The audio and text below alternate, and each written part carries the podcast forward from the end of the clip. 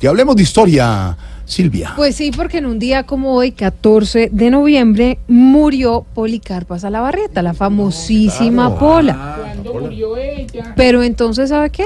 Preguntémosle eso más bien a Aurorita, Ave María. a quien de verdad sabe sobre el tema, a la doctora Cabal. Ay, Dios mío. Doctora Cabal, ¿cómo le va? ¿Usted sabe algo de la historia de la Pola, esta mujer importantísima en nuestra historia? Pero claro, Ah, yo sí me imaginé. la pola es la que simboliza el deporte nacional. ¿Qué? O dígame usted, ¿qué sería una partida de tejo sin pola? Ah. No, hombre. Eso sería como escuchar a Darío Gómez tomando cumis. Estudien, vagos. A ver, a ver, a ver, a ver. No, señora, yo le estoy preguntando y le estoy hablando es de la Pola que nació en Guaduas. Ah, como no explica. No, pero pues es que Es la Pola. así que sé, niña. Ah, bueno. bueno. Policarpa fue la primera mujer que estuvo de acuerdo con la dosis mínima de droga. ¿Qué?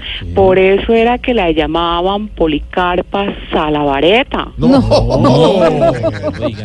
No, señora, a ver, era Policarpa Salabarrieta y ella nunca jamás apoyó ninguna dosis mínima de nada de eso. Claro que sí. No, ¿cómo que claro que sí? Es más, ella estuvo en la cárcel varias veces por viciosa.